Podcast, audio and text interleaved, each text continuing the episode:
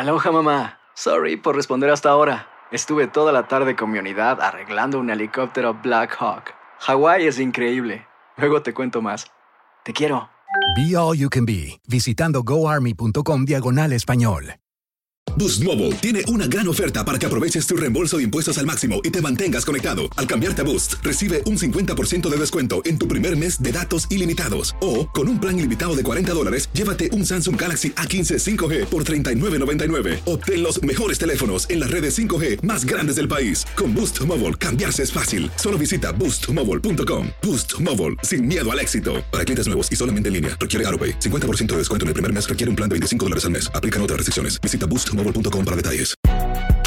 Si no sabes que el Spicy McCrispy tiene Spicy Pepper Sauce en el pan de arriba y en el pan de abajo, ¿qué sabes tú de la vida? Para, pa, pa, pa. Univisión Reporta es un podcast de euforia.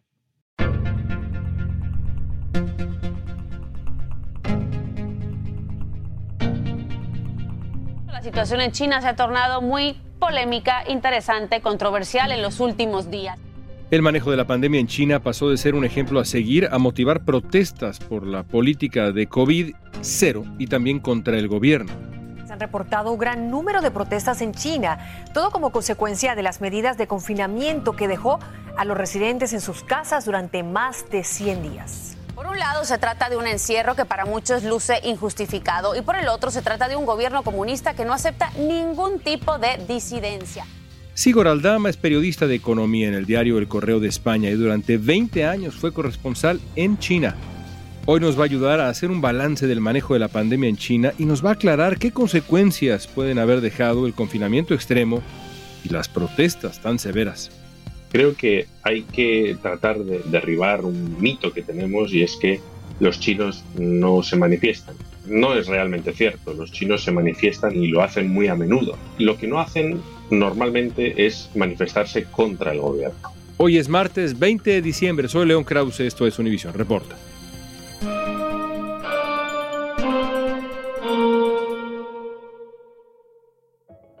Sigor, vamos a comenzar con la pandemia. El manejo chino de la pandemia fue polémico desde el principio, por muchas razones. ¿Cómo nos podrías explicar, en términos generales, cómo manejó China la crisis de COVID-19 entonces? Ya regresaremos al presente para analizar qué está pasando ahora, pero en aquellos primeros meses, ¿cómo manejó China la respuesta a esa crisis? Yo creo que en esa primera fase inicial, muy polémica, como has dicho, China optó por lo que sabe hacer mejor, ¿no? que es la opacidad, no dar la información que iba recopilando, pero llegó un momento en el que ya no se podía esconder lo que estaba sucediendo y entonces el gobierno central tomó las riendas de bueno, pues una respuesta que ha variado muy poco desde entonces, porque desde que en enero del año 2020 el gobierno central decidió confinar la ciudad de Wuhan, que yo creo que fue en aquel momento el mayor confinamiento de la historia, por el número de habitantes que estaban puestos en cuarentena, en torno a 10, 11 millones de personas. Desde entonces decidió que el virus había que erradicarlo, que había que suprimir ese virus.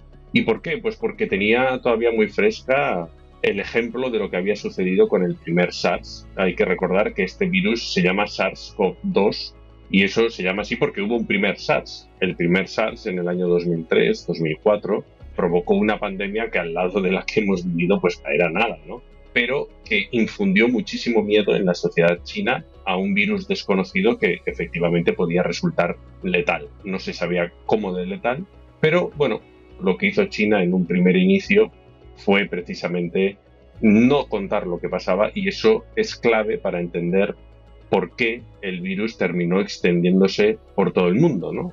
Y fue curioso ver cómo China criticaba a países como Estados Unidos por poner restricciones a los vuelos que llegaban de China y luego, muy poco después, realmente el 28 de marzo, introdujo unas restricciones que ya eran muchísimo mayores y que se han mantenido con ciertos cambios, pero con pocos cambios hasta el día de hoy.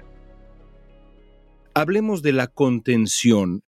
¿Qué es la política cero COVID o COVID cero de China, que se mantiene de una u otra manera en este momento? Explícanos las restricciones. ¿Qué tan dura ha sido esa medida en términos generales? Esa política de COVID cero es básicamente evitar el contagio hasta las últimas consecuencias. Caso que se detecta, caso que se suprime y se suprime con un confinamiento estricto de esa persona. Radical. Efectivamente, radical. O generalmente, hasta ahora, ha sido en centros de cuarentena, gigantescos centros de cuarentena en los que las condiciones pues, no son las óptimas, ¿no? Lo que supone también el trazado de los contactos más estrechos e incluso, hasta no hace mucho, los contactos de estos contactos, ¿no? Los contactos secundarios, todos ellos eran puestos en cuarentena. Y bueno, el edificio en el que residían, el edificio en el que trabajaban, era también confinado y era algo que dio sus frutos sobre todo con las primeras variantes del virus, ¿no? La original y la delta, porque, bueno, pues eran unas variantes menos infecciosas que la Omicron, que es la que prevalece ahora. Y eso el gobierno dice, bueno, a diferencia de lo que ha hecho Occidente y luego ya el resto del mundo en su totalidad, nosotros hemos puesto o hemos antepuesto salvar vidas a la economía. Hemos dicho, vamos a salvar vidas, pase lo que pase y, cueste lo que cueste, ¿no? Eso ha sido así y es indudable que en China se han producido muchísimas menos muertes que en la mayor parte del resto de países del mundo. Pero claro, la situación cambió muchísimo y bueno, yo viví esa primera fase de la pandemia en Shanghái y hay que decir que esta estrategia de COVID-0 permitió con las primeras variantes que el resto del país hiciese vida más o menos normal tanto en 2020 como en 2021. En China, como es tanta la población y tantas las posibilidades de diseminación del virus, el gobierno ha tomado medidas muy enérgicas para proteger al resto de la sociedad. Las medidas del gobierno chino para evitar contagios llegaban a extremos como obligar a los empleados a dormir en las fábricas para que pudieran trabajar mientras estaban en cuarentena o impedir que la gente saliera de sus casas. La razón por la cual China lo está realizando seguramente tiene que ver con los números de población que ellos tienen. Son miles, son más de mil millones de personas y las posibilidades de diseminar es muy, muy amplia. Esta política permitió controlar el COVID en China. Según la Organización Mundial de la Salud, se registraron unos 9.6 millones de casos, unas 30 mil muertes asociadas, mientras que en Estados Unidos fueron 97 millones de casos y un millón de fallecidos durante ese mismo periodo. Yo recuerdo y todos recordamos cómo de pronto se ponía como ejemplo a China y se decía, bueno, algo está haciendo muy mal Estados Unidos en este caos que se vivía y que en muchos sentidos se sigue viviendo en unos estados. Y hubo una época en donde se decía, bueno, quizá es preferible lo chino, miren cómo ya está regresando la normalidad a China. Y sin embargo, lo cierto, quizá me equivoco y te pregunto, es que esa normalidad que de pronto parecía volver no volvió del todo. ¿Cómo lo explica si es que fue así? ¿Tuvo que ver también lo que se interpreta de pronto como la terquedad del gobierno chino en función de las vacunas y cómo sus propias vacunas no han estado a la altura de las vacunas occidentales? ¿Cómo explicas eso que pasó después? Hay varias razones. Por un lado tenemos la aparición de la variante Omicron, que fue o que es mucho más infecciosa, pero también más leve, menos letal aparecieron también las vacunas, que yo creo que han sido el elemento clave para que el resto del mundo pueda volver a la normalidad.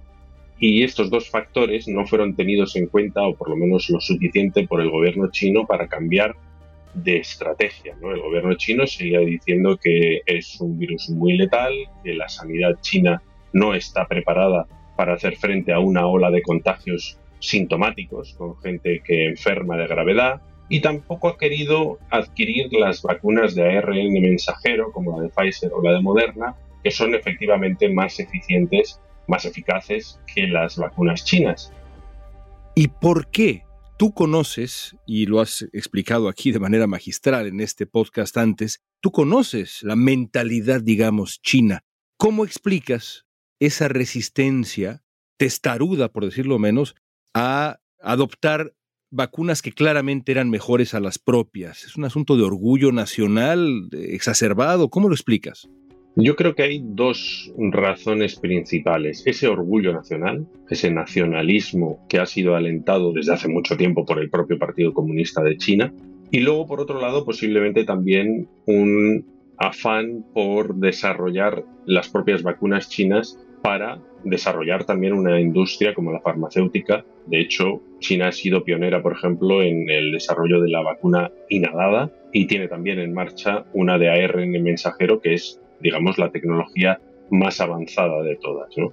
Pero no son dos factores que expliquen realmente toda la cuestión, porque hay una farmacéutica china, Fosun Pharma, que tiene precisamente un acuerdo con Pfizer y que podría haber producido localmente en la propia China la vacuna de Pfizer y no lo ha hecho. No ha recibido, por ejemplo, la aprobación de las autoridades competentes. Realmente no sé por qué se ha empecinado tanto el gobierno, ¿no?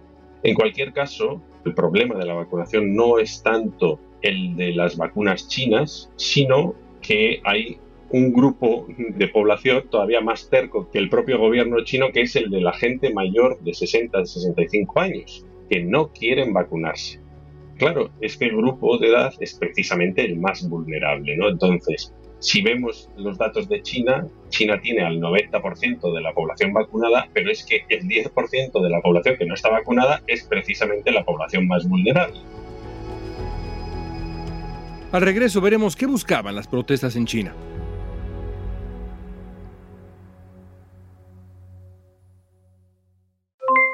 Aloha mamá, ¿dónde andas? Seguro de compras. Tengo mucho que contarte. Hawái es increíble. He estado de un lado a otro con mi unidad. Todos son súper talentosos. Ya reparamos otro helicóptero Blackhawk y oficialmente formamos nuestro equipo de fútbol. Para la próxima te cuento cómo voy con el surf y me cuentas qué te pareció el podcast que te compartí, ¿ok? Te quiero mucho.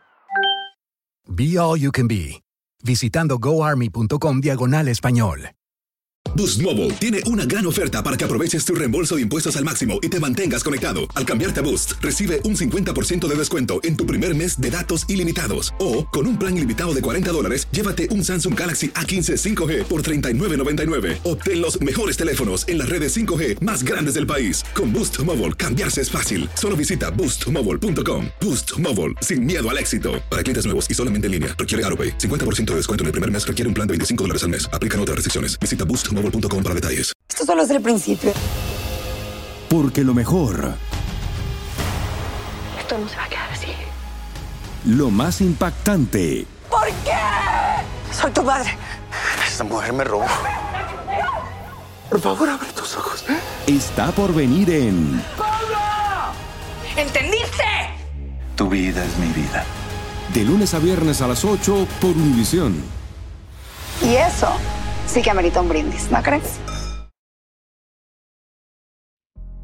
Estamos platicando con el periodista Sigor Aldama sobre el manejo de la pandemia en China y sus consecuencias.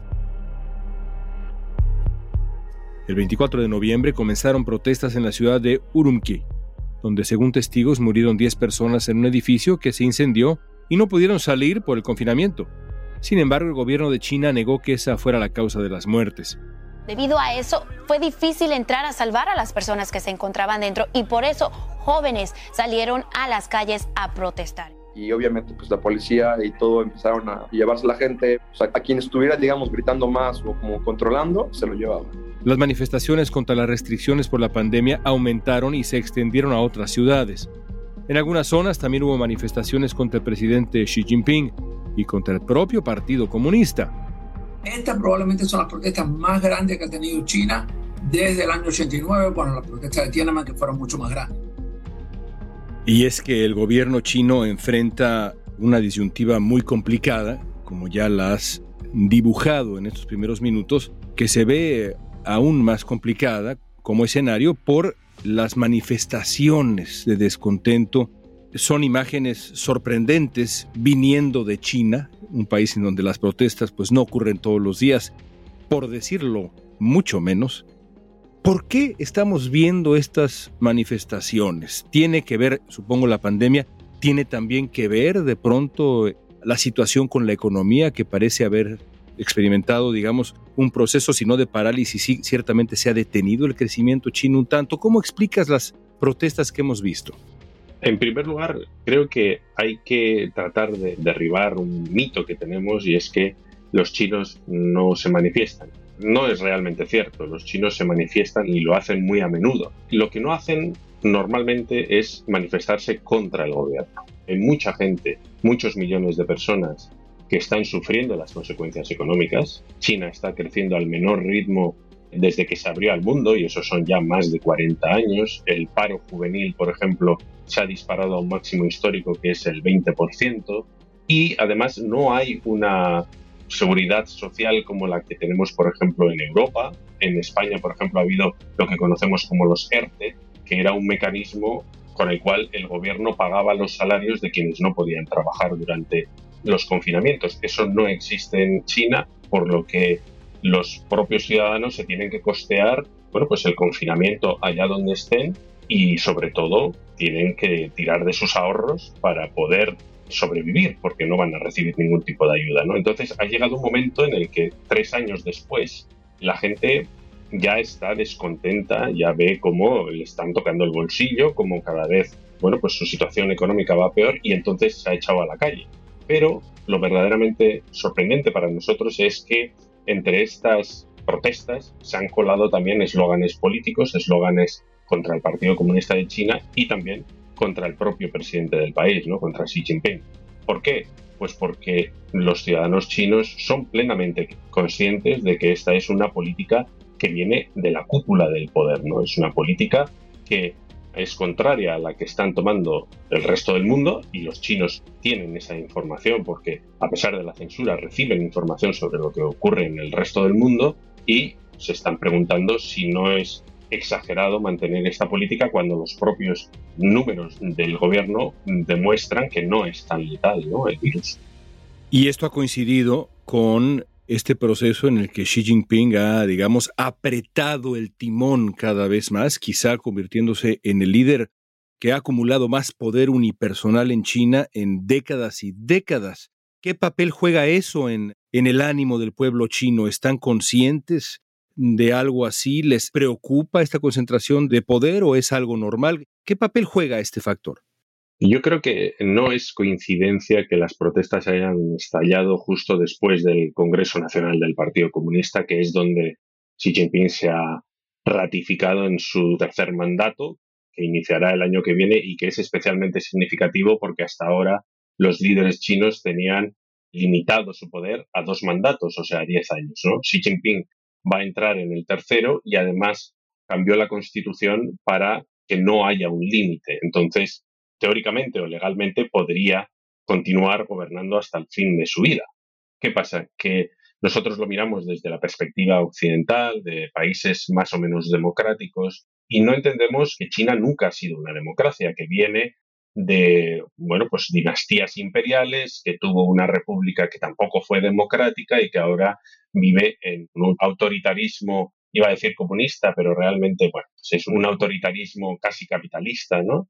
y sobre todo con una diferencia importante que es que no hay alternativas, no hay movimientos organizados, no hay otros partidos políticos que, como sucedía en España cuando vivía Franco, por ejemplo, estaban prohibidos, pero eso es, funcionaban, ¿no? Estaban en el exilio. No hay nada de eso. Entonces, esto es peligroso para Xi Jinping porque, por un lado, tiene un poder casi absoluto, pero por otro lado también todo lo que haga mal se le puede achacar solamente a él, ¿no? Pues yo creo que el gobierno es consciente de que su legitimidad al frente del país depende de su capacidad para continuar aumentando el bienestar de la población constantemente, ¿no? Ese es un contrato social tácito que si se rompe puede provocar pues unos problemas muy graves que sin duda el gobierno no quiere, no desea. Una semana después de que comenzaran las protestas, el gobierno de China anunció cambios para flexibilizar la política de COVID-0. Un confinamiento de dos meses a principios de este año dejó a muchos sin acceso a alimentos, atención médica y también otros suministros básicos. Lo que sí es que han ido reduciendo muy lentamente las medidas. Por ejemplo, pasamos de 14 días de cuarentena cuando llegas a China a 8. Ahora las personas contagiadas pueden aislarse en su casa en lugar de ingresar a instalaciones estatales. Ya no se van a pedir pruebas de COVID en la mayoría de los sitios públicos y se va a permitir la movilización dentro del país, entre otras medidas. Las cifras recientes indican que China o enfrenta ya o está por enfrentar un reto demográfico muy considerable que evidentemente va a afectar también su desempeño económico e imagino yo hará todavía más complicada la situación y el descontento que nos has descrito. Descríbenos ahora el impacto que podría tener esa variable, si es que la ves tan eh, peligrosa como yo sugiero. Sí, es una variable clave, no ya en el futuro, sino ahora mismo, ¿no? Porque desde el año 1979, creo que fue, China implementó una política de natalidad que restringía a un solo hijo pues el número de descendientes que podían tener la mayor parte de las parejas. Las minorías étnicas estaban excluidas, había algunas exclusiones, pero fue una política que se impuso de forma bastante férrea y que ha dado pues como resultado 100 millones de hijos únicos sobre los que recae la responsabilidad de cuidar de padres y de abuelos. Entonces es un peso, un lastre muy importante sobre estos jóvenes pues tendrán ahora entre 20 y 40 años o 50 que efectivamente mm, viven pues al límite de sus posibilidades económicas porque como he dicho antes el estado social chino es muy débil. ¿Qué pasa? Que el nivel de vida y el nivel de exigencia en China ha aumentado hasta el de los, bueno, los países más desarrollados. Los chinos quieren vivir bien y quieren proporcionarles un buen futuro a sus hijos y esto hace que cada vez tengan menos hijos entonces estamos viendo cómo cada año nacen menos chinos. Y claro, eso contrasta con esa imagen que tenemos nosotros de país superpoblado, ¿no? Pero India va a superar ya, si no lo ha hecho ya, en población a China y todo apunta a que la población china va a comenzar a descender mucho antes que la población mundial. Y esto sucede cuando todavía China no se ha convertido en un país rico, no es un país que tenga una renta per cápita como la de Estados Unidos, Canadá, bueno, el mundo occidental en general. Entonces eh, cabe esa posibilidad de que se, lo dicen así, ¿no? Que se haga viejo antes de que se haga rico. Y esto puede tener consecuencias muy relevantes, ¿no? Porque ese contrato social que decía, que mencionaba, a esa mejora constante del bienestar, pues puede que se vea truncada por el tema demográfico. Y eso me lleva a mi pregunta final. ¿Hasta dónde llegarán las protestas? ¿Será que estas protestas, estas, no llegarán a mucho, pero pueden ser el umbral a nuevas protestas en el futuro? ¿Cuál es tu diagnóstico? Las protestas yo creo que han acabado ya. El gobierno chino ha anunciado la práctica abolición de la estrategia COVID-0 la gente va a poder hacer las cuarentenas en casa incluso cuando se infecte, los códigos QR que se generan en el teléfono móvil ya no se van a pedir en la mayor parte de los lugares y esto sin duda va a desactivar estas protestas que ya habían decaído con las últimas medidas. No, no creo que el poder del Partido Comunista esté en peligro como han asegurado algunos, pero sí es posible que lo que preveíamos todos en la década de los 90 o al principio de los 2000, cuando veíamos cómo China crecía como una potencia económica y pensábamos que irremediablemente eso iba a provocar también unas reformas políticas que no han llegado, pues es posible que esas reformas políticas vayan llegando de la mano de los jóvenes que exigen una mayor igualdad social, un mayores derechos, mayor equidad también, mayores derechos sociales, una mayor protección, sanidad, mejores pensiones, que son todos estos elementos también de las democracias. Otra cosa, ya digo, es que se arremeta contra el partido y que se pidan unas reformas que posiblemente ahora no son para nada realistas porque, como digo, no hay una alternativa al Partido Comunista. Sigor, como siempre, un privilegio escucharte. Gracias. Muchas gracias, León. Cuando el gobierno chino flexibilizó las medidas contra el COVID, el número diario de llamadas de emergencia aumentó de 5.000 a más de 30.000, esto según la BBC. También se comenzó un desabasto de medicamentos para resfriados, pruebas de COVID y productos que se usan en remedios caseros como limones, duraznos y agua con electrolitos. Y mientras el gobierno acondiciona los centros de salud, se espera un repunte dramático de contagios y también de fallecidos. Todo esto por el virus.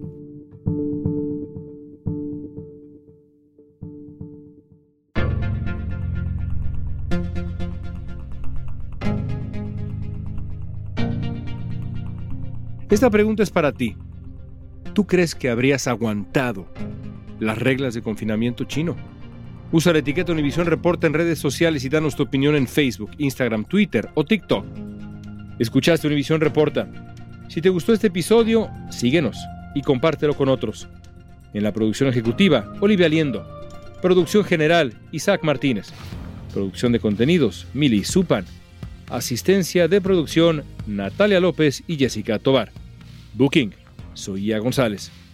Música original de Carlos Jorge García Luis Daniel González y Jorge González. Yo soy León Krause. Gracias por escuchar Univisión Reporta.